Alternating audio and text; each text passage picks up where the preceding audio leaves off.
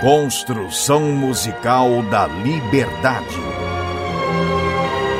Como a música pensa, o que a sociedade não consegue pensar.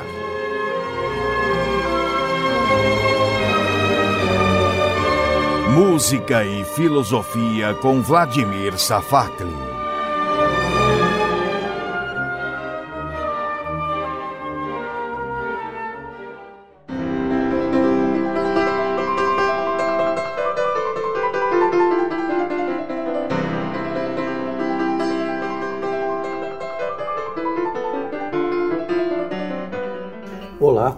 Sou Vladimir Safatli e esse é o programa A Construção Musical da Liberdade.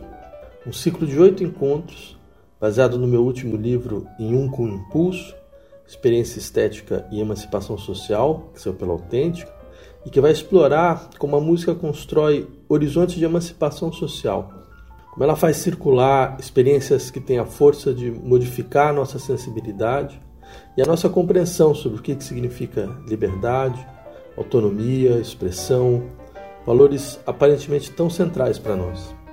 Ou seja, se esse programa se chama A Construção Musical da Liberdade, é porque se trata de mostrar como a música nos ensina a sermos livres. Ela nos mostra como a experiência estética ela produz uma dimensão fundamental do nosso desejo por liberdade. E no programa de hoje eu queria propor uma reflexão sobre a maneira com que a forma musical procura se relacionar com o que parece emergir como um, acontecimento, como contingência.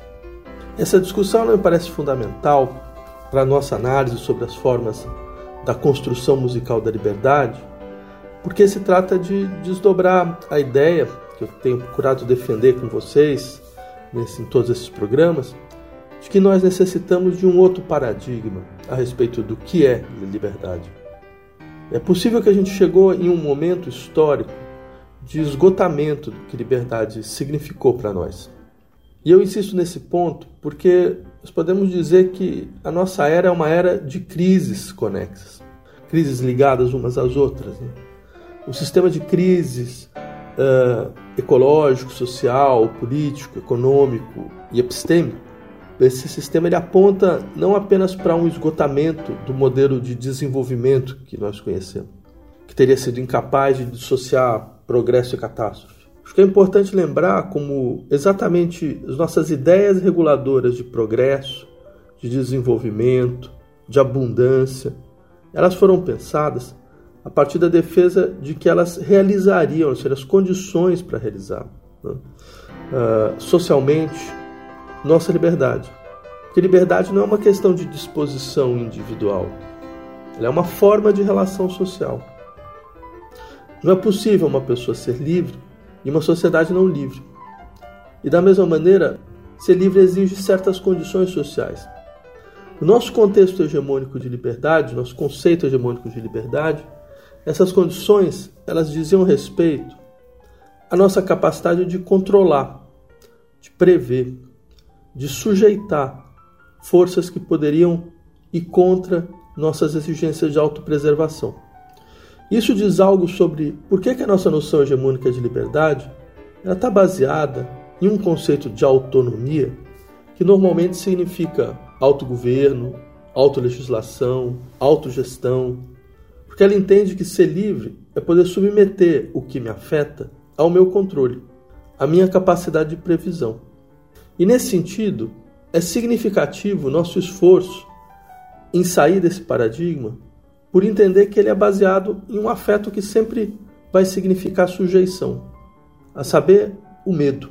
O medo do que eu não controlo, do que quebra o ritmo das minhas previsões. Só que há algo em nós que nos leva a procurar uma liberdade ligada ao contrário, né? a capacidade de se abrir ao que pode me reconfigurar por completo a capacidade de se relacionar e de me implicar com o que me é radicalmente diferente. E esse respeito, a música tem algo de importante a nos dizer. E por isso, nesse programa, eu queria falar, ou pelo menos começar a falar, de como a música se abre para o acontecimento inesperado, para o que produz a fragmentação da forma, para a emergência da contingência. E eu queria fazer um caminho possível nesse programa, e um outro caminho diferente no nosso último programa na semana que vem. Música e Filosofia com Vladimir Safatli. Então eu queria começar esse nosso programa com uma peça muito significativa do romantismo musical. Trata-se do primeiro lead da série dos Dichterliebe, do Robert Schumann. Esse lead é intitulado In wunderschönen Monat Mai, um maravilhoso mês de maio, e foi composto a partir de um poema do Heine. Bem, essa peça ela começa no meio, ela termina em uma dissonância, que é um impressionante acorde de sétima dominante sem resolução. E ela parece procurar traduzir musicalmente a expressão de um desejo insatisfeito, em permanente expectativa. O poema do Heine, ele é claro nesse sentido. Ele diz mais ou menos o seguinte, numa tradução livre aqui, né? No maravilhoso mês de maio, quando todos os botões exprimem no meu coração, brota o amor. No maravilhoso mês de maio, quando todos os pássaros cantam, eu confessei meu anseio e minha saudade. Bem, vocês percebem que tem aqui um descompasso entre o tempo presente e o que não se realiza. Porque a forma com que o maravilhoso ele produz não exatamente o conforto, mas o desnorteio do anseio. E com isso a peça ela começa, por isso que a peça começa em qualquer lugar, ela começa em qualquer parte, ela termina em qualquer parte, como se fosse um simples fragmento de algo não completamente presente, que pode continuar indefinidamente. Ou seja, um dos elementos interessantes dessa peça é que ela é, na verdade, um fragmento musical. Então vamos ouvi-la na voz de Dietrich Fischer-Descal e com Christoph Eschenbach ao piano.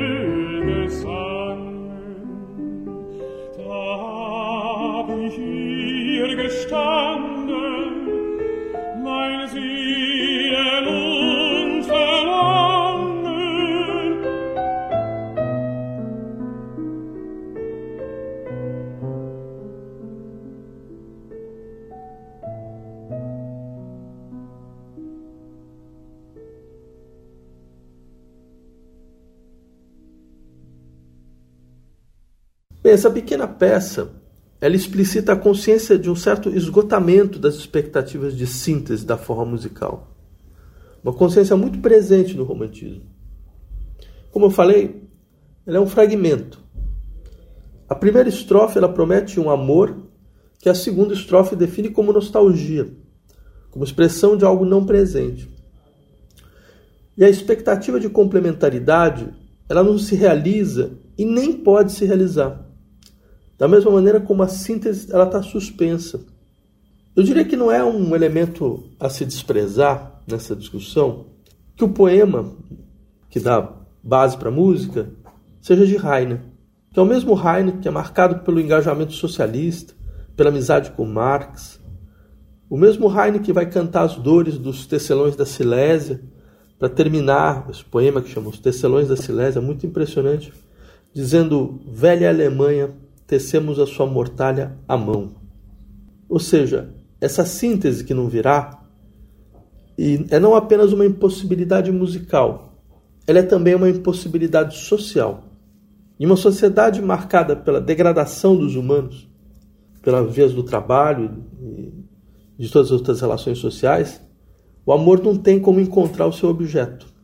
E a música deve nos colocar diante desse gesto suspenso, como a gente pode ouvir claramente nesse impressionante corte final, literalmente no meio da frase musical, com qual a peça termina. Vamos ouvir de novo.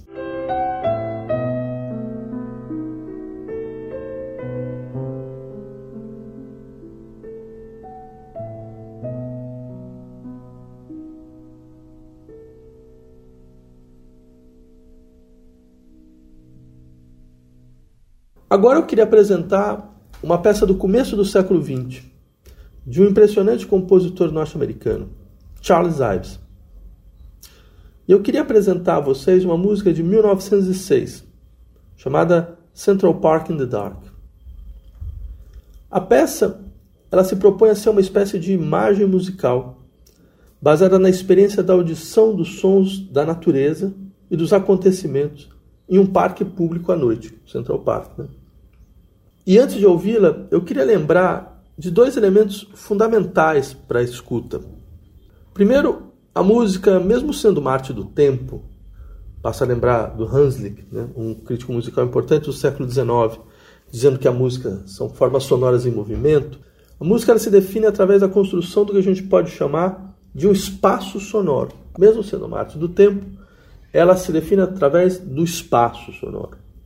E o espaço sonoro nos permite estabelecer uma distinção muito importante para a música, que é essa distinção entre som e ruído, entre o que deve ser ouvido e o que não deve ser ouvido, o que tem valor musical e o que não tem valor musical. A música de Ives, no entanto, é uma verdadeira demolição da noção do espaço musical. Isso pressupõe, e esse é o segundo ponto que eu queria comentar, uma certa zona de indistinção entre a sonoridade que vem da vida ordinária e as decisões próprias à composição musical. Na verdade, Ives partilha com essa corrente da filosofia norte-americana, o transcendentalismo, do Thoreau, do Emerson, essa forma de espiritualização da vida ordinária, que no seu caso leva ele a construir um universo sonoro por intrusão, essa ideia é interessante. Universo, um espaço sonoro por intrusão. Lembre, por exemplo, que o primeiro título dessa peça era Uma Contemplação de Nada Sério. Então vamos ouvir a peça na interpretação da Orquestra Filarmônica de Nova York, sob a regência de Leonard Bernstein.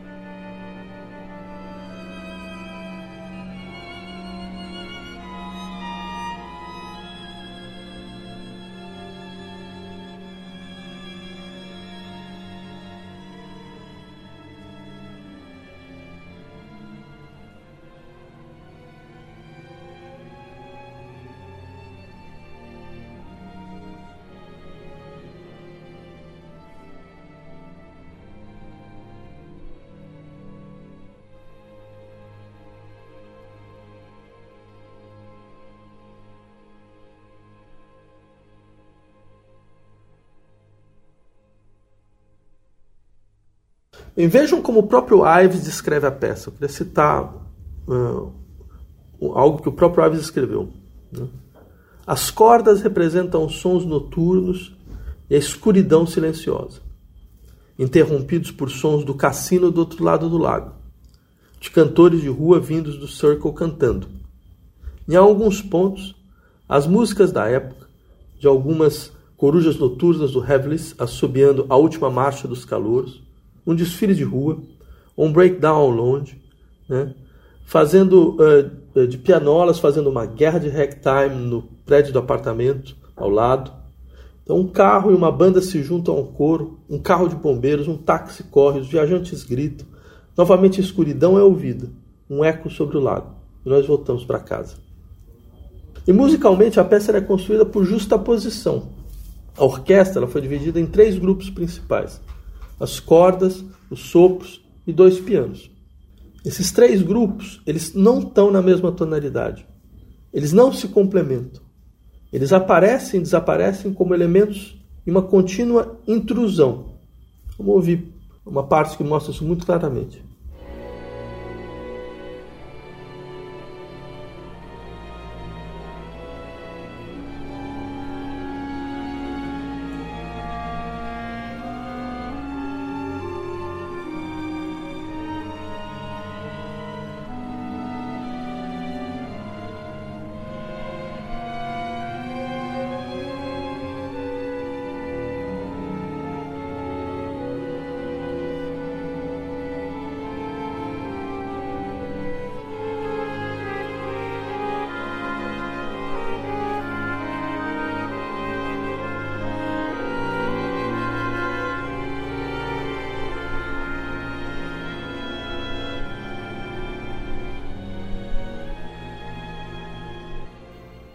Fica claro, as cordas elas estão em movimento homogêneo e contínuo.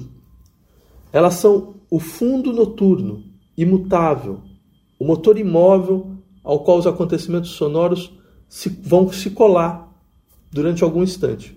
No entanto, o resto da música vai se acelerar, ou seja, antes da politonalidade explícita, além da politonalidade explícita, Ives coloca em marcha a polirritmia, de uma construção em múltiplas temporalidades. Vamos ouvir isso mais uma vez.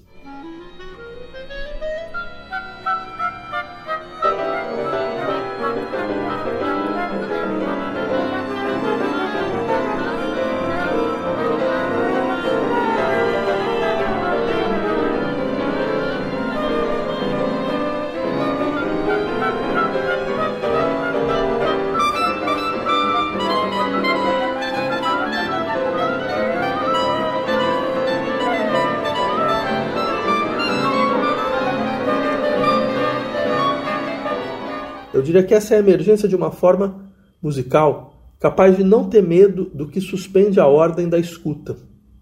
E ela vai ganhar, com outro compositor, John Cage, um nível extenso de elaboração. Eu queria falar um pouco sobre o Cage. Cage é um nome fundamental se a gente quiser pensar sobre o uso musical do acaso, da indeterminação e da indistinção entre o som estruturado e ruídos advindos da vida ordinária. Através do acaso, Cage procurava abrir espaço para um, um, retorno àquilo que ele chamava de um ser que deixar, se deixaria estar na imanência do sonoro. Daí porque ele podia afirmar, eu cito, eu vi a arte não mais como uma forma de comunicação que parte do artista em direção ao seu público, mas como uma atividade na qual o artista encontra uma maneira de deixar os sons serem eles mesmos. Eu queria mostrar um exemplo uh, a respeito dessa ideia de deixar os sons serem eles mesmos. É uma peça chamada Imaginary Landscape número 4. É uma peça para 12 rádios, aleatoriamente sintonizados. 12 rádios. Cage usa o I Ching para definir a estrutura do tempo, da duração, e a dinâmica de, dos rádios que vão ser produzidos de maneira absolutamente autônoma todas essas decisões em relação àquilo que ele chama de do gosto individual e a memória psicológica e também a literatura e a tradição das artes. Ou seja, o acaso, né, através do Xing, define como vai ser a estrutura geral da peça, que nunca vai ser a mesma. Eu lembraria então que a escolha de rádios no papel de instrumentos musicais traz uma consequência maior para a própria definição de espaço sonoro. E como eu disse antes, a música normalmente ela organiza o espaço ao separar sons que são internos ao fenômeno musical e sons que são ruídos, que devem ser isolados de toda e qualquer interpretação musical. O uso dos rádios ele desarticula essa distinção por completo, porque ela joga o espaço musical em uma espécie de informidade indiferenciadora uma indiferenciação que impede o que a gente entende comumente por experiência estética, já que a experiência de audição da peça tende a se pautar por uma certa suspensão do juízo, uma epoquena, uma suspensão do juízo estético, a orientá-lo a partir de uma experiência ordinária, que só se abre quando nós depomos a expectativa de julgamento. Então vamos ouvir então a peça na interpretação dos rádios.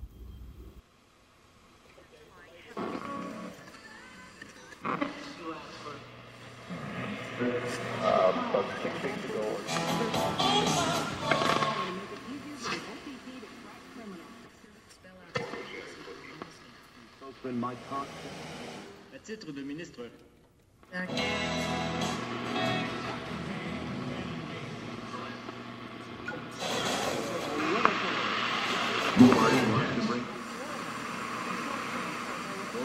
increase. Sir. The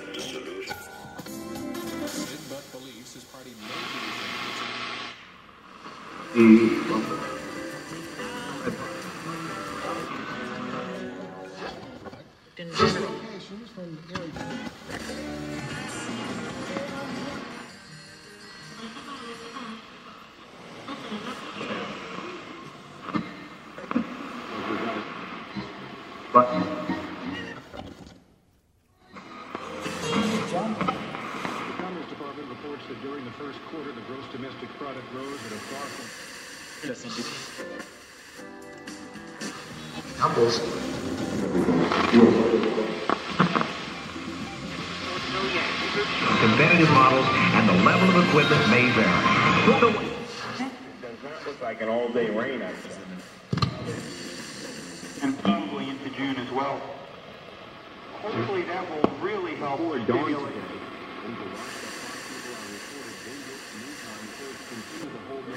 Three hundred seventy UN peacekeepers hostage. Back on the streets, hold on.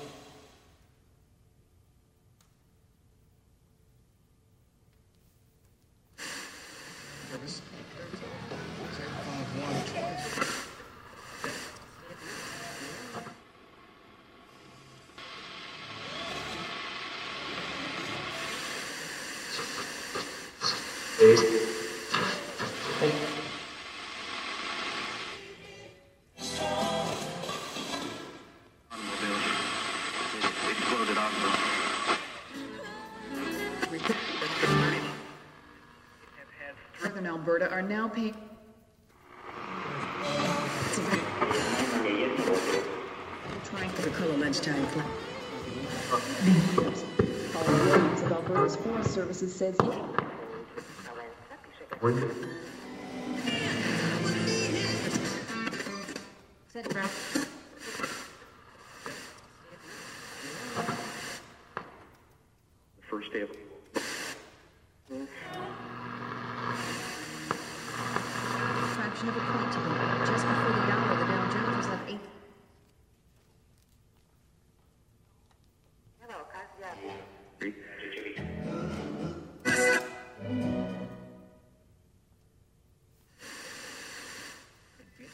temperature shoot for 80 degrees this afternoon.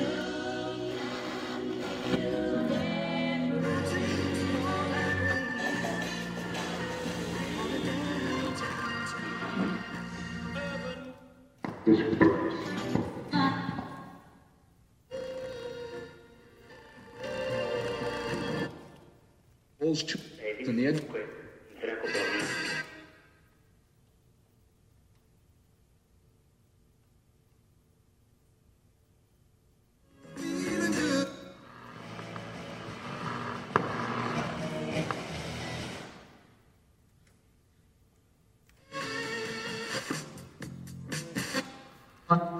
Direct, que sur les sommes qui devraient accompagner les transferts en question, le projet qui de...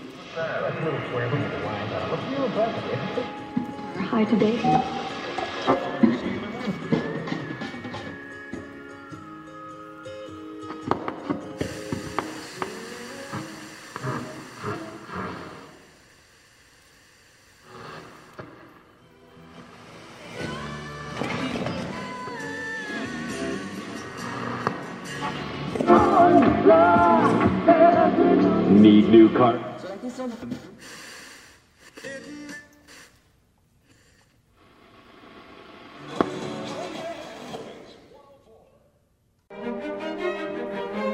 Construção musical da liberdade.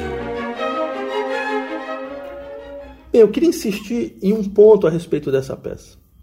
Porque notem, eu diria, o caráter terapêutico das obras keydianas. Interpretar uma obra assim implica aceitar um processo de decisão onde a apatia, a deposição da intencionalidade, elas são elementos fundamentais. E essa apatia, ela significa assumir um modo de relação ao objeto que é baseado na numa certa indiferença e por consequência um modo de relação a si também, baseado na despersonalização, né? numa certa destituição subjetiva. Já que não é uma pessoa enquanto um polo consciente de intenções que vai interpretar, mas é alguém que através de uma certa ataraxia estoica, né? Ela é, capaz, é alguém que é capaz de se reconciliar com o curso de um mundo que pode se afirmar para além de toda imagem alienada de organização. Esse estoicismo musical, ele é uma posição através da qual o compor significa se reconciliar com o curso do mundo, através da apatia, da ataraxia, da suspensão do juízo. É como para um estoico, né? E para um estoico livre é quem se reconcilia com o curso do mundo e sua imanência. Só que eu queria apresentar agora uma peça de um compositor próximo a John Cage, só que dotado de, uma, de um enorme lirismo e de uma inteligência construtiva. Trata-se de Morton Feldman. Feldman começa em um ponto muito similar ao Cage, ou seja, através do uso da indeterminação. Por exemplo, suas primeiras peças, Projection, Intersection, elas são peças com notação gráfica, ou seja, não, tá, não, não são as notas, não, a partitura não descreve as notas, descreve algumas espécies de, de linhas né, é, coloridas que você precisa interpretar, de uma certa maneira. Ou seja, na partitura há apenas indicações de duração, de, uh, de instrumentação, de dinâmica e de registro. E o resto resulta de decisões do intérprete. As músicas não têm estrutura, né? harmonia, contraponto, melodia. E a respeito dessas peças, Feldman disse: Meu desejo não era de compor, era de projetar sons no tempo, livres de toda a retórica própria à composição. Só que é interessante ouvir para onde essa música vai caminhar, como é que vai ser o trajeto composicional, a história composicional do Feldman. Né? Porque não se tratava para ele, como a gente viu no Cage, de construir um dispositivo que visa produzir acontecimentos sonoros indeterminados. Na verdade, tratava-se de assumir as exigências expressivas de um regime de lirismo que se afirma através da crítica radical, da gramática musical e das potencialidades construtivas da forma. Isso talvez nos explique porque, contrariamente ao Cage, Feldman vai evoluir em direção ao uso da notação tradicional, as notas, os compassos, tudo, e dos parâmetros de organização musical que estavam ausentes das suas primeiras obras. Parâmetros como a escrita motívica, as afinidades harmônicas. Né? Isso principalmente a partir da década de 70. É nessa fase é, que a gente vai encontrar algumas das suas obras mais, mais significativas. Acho. Então, Rothko Chapelle, A Viola in My Life e Palais de Marie. São três obras muito impressionantes. Esse retorno à escritura motívica, ela indica uma sensibilidade muito forte em relação ao problema da expressão. E nesse sentido, a gente deve levar a sério afirmações como, eu cito aqui o Feldman falando: O que eu domino é minha vontade. Algo muito mais difícil do que dominar uma página de música.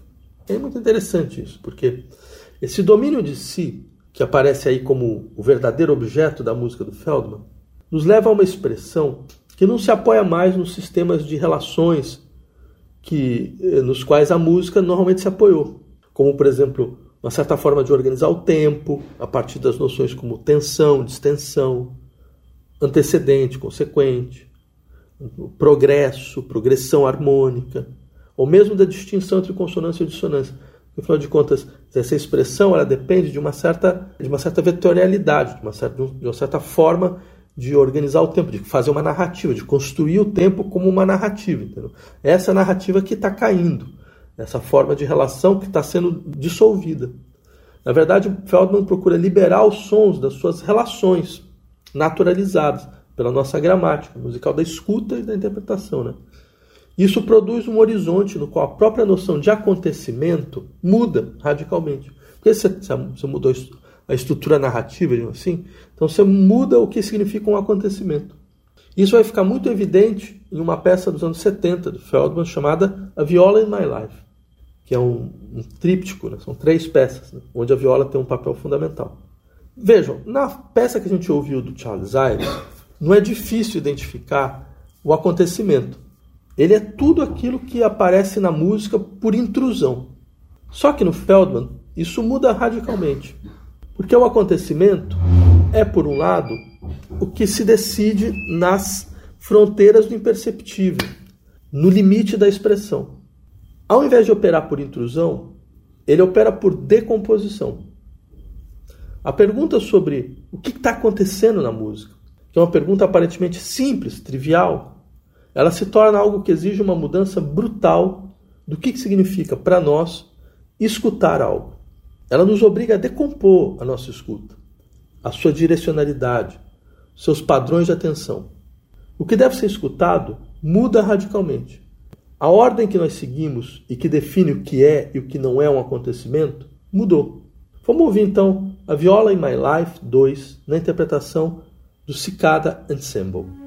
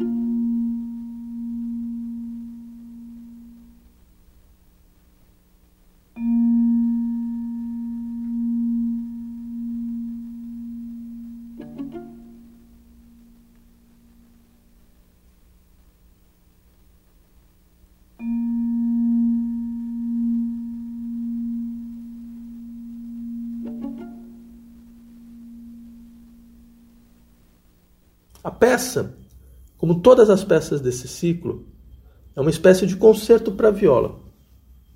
Ou seja, a viola é uma espécie de instrumento solista que tem papel estruturador. Só que é claro que não há nada mais parecido a um concerto aqui. Não tem nada parecido a um concerto. A gente, nós vamos primeiro tentar entender como a música se constitui. Ela é uma peça para cordas, né, viola, violino, violoncelo, para sopro, flauta, clarineta e percussão. E notem como o primeiro princípio é de uma certa imobilidade, uma certa atrofia. A percussão, por exemplo, ela não está lá para manter, marcar intensidades, para estabelecer pulsação ou para pontuar momentos de tensão. Ela está lá como que desenha gestos contidos em uma superfície, sem estabelecer nenhuma direção. Da mesma maneira, os instrumentos de sopro não constroem melodias nem acompanhamento. Eles definem uma respiração. Flauta e clarineta tocam cada um apenas uma nota. Violino e violoncelo estão sustentando um acorde imóvel, em piano, em pianíssimo. Apenas a viola procura desenhar alguma forma de motivo, de frase. Né? Vamos ouvir o, o, que pode ser entendido como um modelo de frase musical, geral. É, ou seja, primeiro, primeiro que poderia ser o primeiro desenvolvimento, digamos assim, e que vai até o primeiro toque da celeste.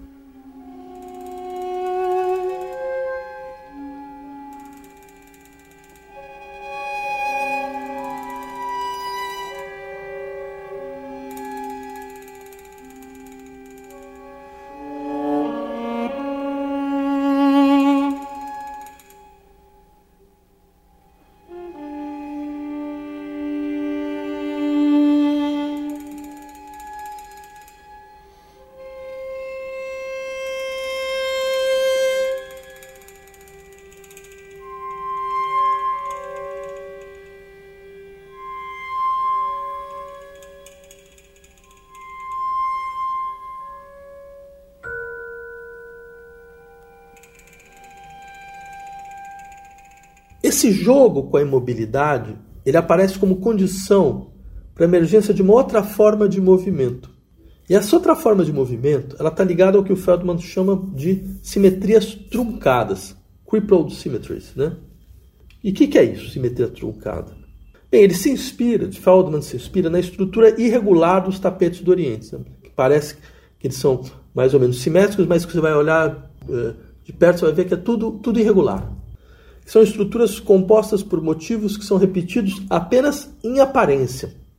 Feldman pensa uma estrutura musical com essa tapeçaria, feita sobretudo através de repetições simuladas, já que se trata de uma repetição que, se vista de perto, mostra a diferenciação contínua do que apenas de longe parece ser o mesmo. Pode parecer que tudo está parado, só que o tempo está continuamente mudando, inclusive a sua contagem. Se vocês vão pegar a partitura, vocês vão ver, mesmo as marcações de tempo dos compassos mudam às vezes de um compasso a outro. Vamos ver primeiro um exemplo mais simples dessas falsas simetrias. Reparem o motivo ascendente da viola nesse trecho. Ele vai aparecer quatro vezes. Em todas essas quatro ele vai ser diferente.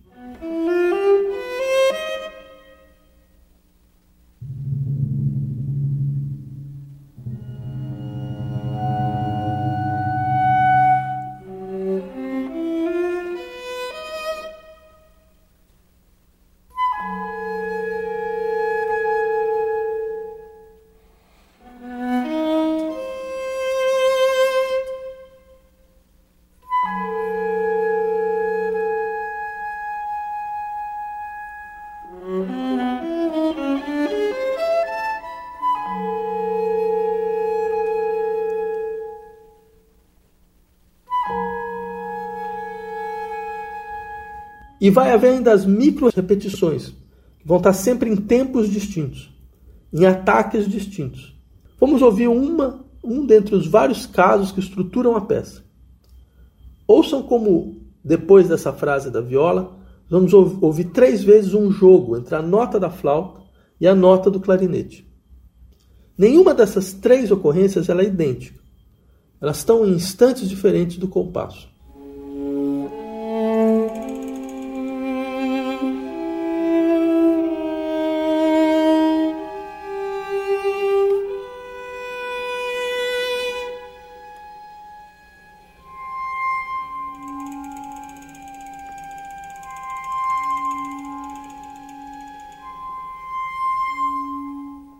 Fim, a indeterminação da música ela acaba por se mostrar como antecipação de uma melodia acompanhada que vai emergir no final. Como se ela trouxesse novamente essa melodia acompanhada uma temporalidade esquecida, meio arruinada historicamente. Essa temporalidade que organiza o tempo da linear da melodia da viola, com seus acompanhamentos de violoncelo, com sua narrativa, né, com sua narrativa clássica. Né. E é interessante como a música ela, ela, ela, junta dois tempos, ela procura de uma certa maneira é, conectar dois tempos, organizar dois tempos radicalmente distintos, mas sem, sem contradição, porque tem muito a ver com a maneira com que o Feldman efetivamente compõe. Por exemplo, é, o Feldman tem um elemento impressionante que é as dissonâncias não são mais sentidas como tais. Ele consegue estabelecer consonância e dissonância num, num ponto de quase indiferenciação, que é uma outra forma muito singular do que pode significar emancipar a dissonância. Então vamos ouvir agora esse trecho da melodia acompanhada.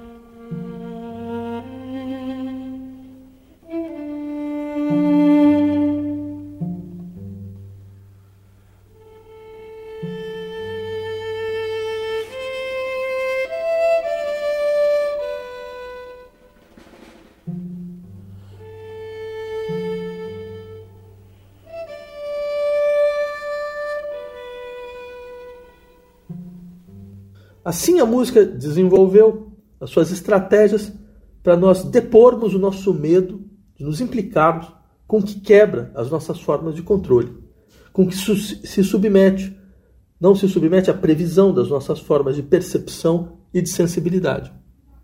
Assim, ela nos lembrou que depor nosso medo sempre vai ser a primeira condição para o exercício e a realização da liberdade. Bem, se for nosso programa, então até a semana que vem. A Rádio USP apresentou Construção Musical da Liberdade. Produção e apresentação Vladimir Safatli.